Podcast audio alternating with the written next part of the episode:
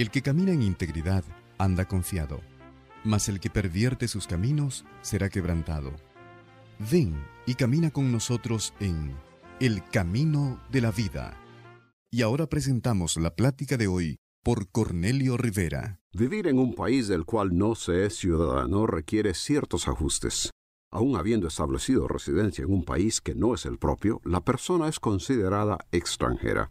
A diferencia de los naturales de ese lugar, el extranjero no tiene los mismos privilegios de los que sí son ciudadanos. Algunos detalles de su vida se conducen en forma diferente. Quizás hay restricciones en lo que puede hacer, limitaciones en lo que pueda participar, requisitos que deba cumplir. Por muy pequeñas las diferencias, algunos aspectos de su conducta siempre le identificarán como extranjero. Esas diferencias, limitaciones, exclusiones y aún discriminaciones pueden ocasionar dificultades para un extranjero en otro país. El que pasa por alguna de esas dificultades tiene el consuelo de que en el lugar donde él sí es ciudadano, tales limitaciones para él no existen. Allí él conserva todos los privilegios que su ciudadanía le otorga. Hay en el mundo un grupo de personas esparcidas por todos los países, pero cuya ciudadanía no está en el lugar donde viven. Las diferencias con los naturales del lugar y por lo tanto el grado de dificultad de estos no ciudadanos o extranjeros varía de región a región. Eso ha sido así ya por largo tiempo y fue más difícil para los que primeramente integraron ese grupo. A algunos de ellos el apóstol Pedro les escribió para animarles. Sus palabras también animan e instruyen a los que hoy están en la misma situación, es decir, residentes extranjeros en un lugar pero ciudadanos de otro país. Pedro en su carta primeramente les recuerda que aunque su vida fuese como de extranjeros, habían sido escogidos para otorgárseles una ciudadanía muy especial que les permitiría privilegios incomparables e inviolables. Por eso les desea que su vida se desarrolle descansando en la paz y tranquilidad de esa seguridad. Escucha las palabras iniciales de salutación que el apóstol les escribió. Pedro, apóstol de Jesucristo, a los elegidos peregrinos de la dispersión en el Ponto, Galacia, Capadocia, Asia y Bitinia. Peregrino en español significa alguien que viaja por tierras extrañas. Un sinónimo es viajero. Pero en el idioma en el que Pedro escribió, el término expresa la idea de extranjeros que residen en otro lugar, no alguien que viaja para estar en otro lugar por un corto tiempo, como es el caso con un peregrino, sino que alguien que es residente en un lugar, pero ciudadano de otro. ¿Qué es lo que Pedro tiene en mente? ¿Qué tiene que ver esto con nosotros hoy? Pero más importante que eso, ¿eres tú un elegido peregrino? Pedro llama peregrinos a sus lectores queriendo decirles que aunque residían en todos esos lugares, es decir, Ponto, Galacia, Capadocia, Asia y Bitinia, que en realidad allí ellos no eran ciudadanos sino que extranjeros. Estas eran provincias al sur del Mar Negro en lo que hoy es Turquía. Pero Pedro no estaba enfatizando lo geográfico y lo migratorio de sus lectores. Lo sabemos porque todo lo demás que Pedro dice de ellos concierne lo espiritual y las cosas con las que los describe no son exclusivas de ellos que vivían como residentes en esas regiones. Esos detalles describen a todos los que Pedro llama elegidos. Como muchos otros que viven en distintos lugares pero que han sido elegidos, ellos son extranjeros residentes en ese lugar pero no ciudadanos. Su ciudadanía con todos sus privilegios está en otro lugar. Si Pedro no está enfatizando la situación migratoria, ¿a qué se refiere? Un poco más adelante en su carta el apóstol repite el término peregrinos y les dice, os ruego como a extranjeros y peregrinos que os abstengáis de las pasiones carnales que combaten contra el alma. La apelación para abstenerse de las pasiones carnales que afectan la vida espiritual se basa en residir donde están, siendo extranjeros y peregrinos. ¿Cómo así? Ser extranjero o ciudadano en un país no tiene que ver con la conducta espiritual. Pedro afirma aquí lo que el apóstol Pablo escribió a los cristianos en Filipos al decirles que se condujeran imitándolo a él, y no como a los que llamó enemigos de la cruz de Cristo, que solo piensan, dijo él, en las cosas terrenales. La razón la explicó diciendo, porque nuestra ciudadanía está en los cielos, de donde esperamos al Salvador, el Señor Jesucristo.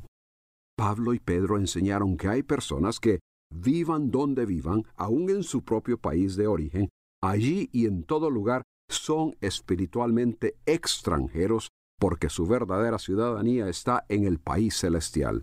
La pregunta es, ¿cómo obtuvieron esa ciudadanía? Pedro explicó que Dios en su gracia y misericordia los eligió para otorgarles los privilegios de esa ciudadanía. Fueron elegidos, dice Pedro, para obediencia y el rociamiento de la sangre de Jesucristo. El paso necesario para recibir la ciudadanía celestial es obediencia. Pedro recalca que ya sus lectores dieron ese paso diciendo que sus almas fueron purificadas mediante la obediencia a la verdad. Obediencia a la verdad es lo que Dios requiere de los seres humanos. Esa verdad, dice el Evangelio, vino por medio de Jesucristo, quien no solo habló la verdad, sino que es la verdad. Esa obediencia no nos habla de una serie de reglas o lista de mandatos por cumplir, sino que se resume en creer en las palabras de Jesús acerca de sí mismo, que fue enviado por el Padre para que todo el que en él crea tenga vida eterna, que quien dice creer en el Padre debe creer en el Hijo, que quien cree en él no está expuesto a condenación, pero quien no cree ya ha sido condenado. Creer en Cristo es la obediencia que Dios Padre requiere.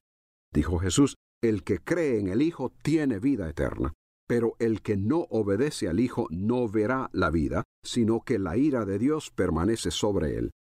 Obedecer a Dios, creyendo en Cristo, resulta en ser rociado con su sangre.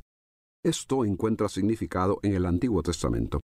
Cuando Dios oficialmente adquirió a Israel como su pueblo, Él concertó un pacto o acuerdo con ellos.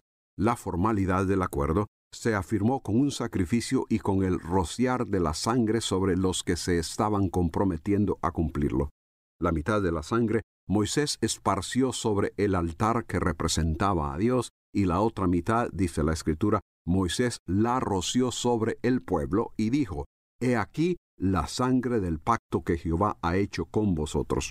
Ese pacto confirmó a Jehová como Dios de Israel y a Israel como pueblo de Dios, estableciendo una relación entre ambos y un nuevo estatus para Israel. Ese pacto Israel continuamente violó. Entonces Dios los sacó de la tierra de la promesa, los exilió a Babilonia y los dispersó por todas las naciones. Pero Dios prometió un nuevo pacto que cambiaría totalmente sus corazones para restablecer la relación con ellos. Ese nuevo pacto Jesucristo lo introdujo en la última cena con sus discípulos. Usando la copa como símbolo, les dijo, Esto es mi sangre del nuevo pacto, que es derramada por muchos para el perdón de los pecados. Como el rociar de la sangre del antiguo pacto sobre el pueblo concedió a Israel un nuevo estatus como pueblo de Dios, así también el rociar de la sangre del nuevo pacto, la sangre de Cristo, coloca a la persona en una nueva relación con Él. A los de la iglesia de Éfeso Pablo les escribió antes estabais sin Cristo, alejados de la ciudadanía de Israel y ajenos a los pactos de la promesa. Pero ahora en Cristo Jesús habéis sido hechos cercanos por la sangre de Cristo. Al mencionar la sangre, lo que en realidad se enfoca es la vida. La sangre es representativa de la vida. Cuando Dios especificó a Moisés los detalles y el significado de los sacrificios que Israel debería hacer, le dijo, la vida de la carne en la sangre está. Yo os la he dado para hacer expiación sobre el altar por vuestras almas. La sangre del animal del sacrificio visualmente representaba la vida. La sangre derramada indicaba la entrega de la vida del animal sacrificado en sustitución de la vida del que lo ofrecía. Otra vida había pagado por los pecados del ofrendante y él era absuelto.